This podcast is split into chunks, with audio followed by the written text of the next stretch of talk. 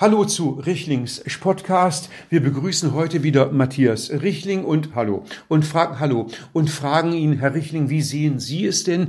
Eignet sich die aufkommende Rassismusdebatte dazu, die bestehende Corona-Debatte ein wenig in den Hintergrund zu drängen?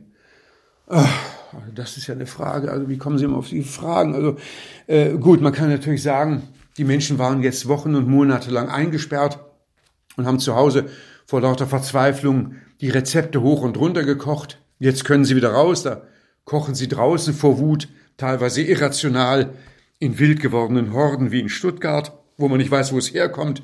Andererseits auch ganz rational kochen sie vor Wut auf Demonstrationen berechtigterweise gegen Diskriminierung, gegen Rassismus, wobei man natürlich aufpassen muss, dass äh, diese Debatte nicht in Anspruch genommen wird von belanglosen Gruppen wie der CDU, äh, die dann auch sagen, sie sind dankbar, dass man für sie auf die Straße geht, damit sie nicht mehr benachteiligt werden. Äh, wieso das denn? Naja, lassen wir ausreden, weil die CDU ja von sich sagt, sie werden auch auf dem Volksmund verunglimpft als Schwarze. Ist das nicht ein ziemlicher Karlau? Ja, deswegen sage ich es ja nicht, nicht wahr?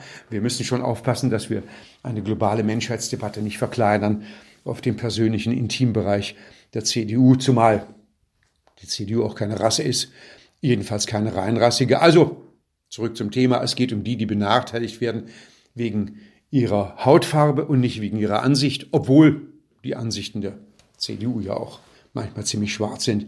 Ja, darf ich fragen, werden deswegen Leute wie äh, der baden-württembergische Innenminister Thomas Strobel oft nicht äh, reingelassen von Türstehern? Na, jetzt haben Sie den Karlauer aber gemacht. Die war, denn bitteschön in die Regierung äh, ist Herr Strobel mit seiner CDU ja in Baden-Württemberg reingelassen worden. Zwar nicht wegen seiner Farbe, sondern wegen seiner Farblosigkeit. Ja gut, also wenn ich zum Thema zurückkommen darf und keinen Karlauer machen soll, dann muss man aber doch fragen, äh, die Türsteher des Grundgesetzes wollen ja jetzt, um diese Debatte äh, in die Ernsthaftigkeit zurückzuführen, das Wort Rasse aus dem Grundgesetz herausnehmen. Was bringt das oder bringt es überhaupt etwas? Natürlich bringt es etwas. Das heißt, man muss es natürlich zwiespältig beachten. Es bringt insofern etwas, als man sagen muss, äh, Sprache ruft Denken hervor. Ja? Es wird ja gesagt, das sagt auch Herr Habeck und das sage ich auch, nicht wahr? Äh, Rassismus muss aktiv verlernt werden.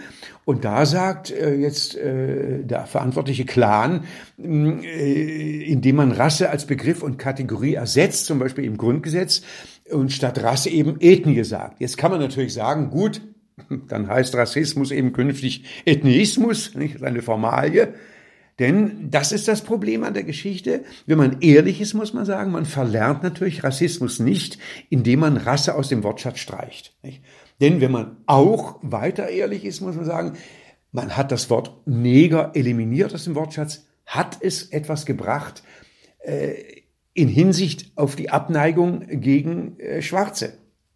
Ich würde es bezweifeln, bringt es denjenigen, die äh, unsesshaft und nomadenhaft herumziehen, etwas, dass sie glücklicher und undiskriminierter sind, wenn man seit Jahren statt Zigeunerschnitzel Sinti und Roma-Kotelett bestellt.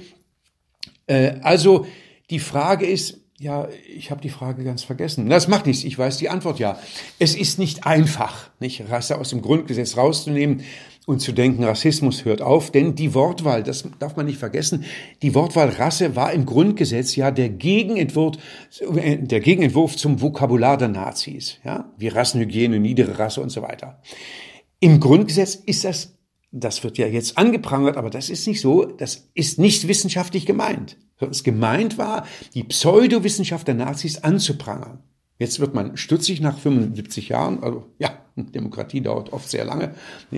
Äh, nur wenn man das Wort Rasse aus dem Grundgesetz nimmt, weil die Sensibilität zum Wort Rasse heute anders ist, was ist dann mit Formulierungen wie deutsches Volk?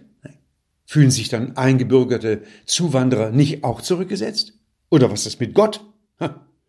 Diskriminiert man nicht mit dem Wort Gott im Grundgesetz, äh, Allah der Muslime oder setzt Brahma, Vishnu und Shiva im Hinduismus herab. Also, verstehen Sie, wenn Rasse im Grundgesetz wegfällt, kann sich Gott eigentlich auch nicht mehr lange halten. Nicht?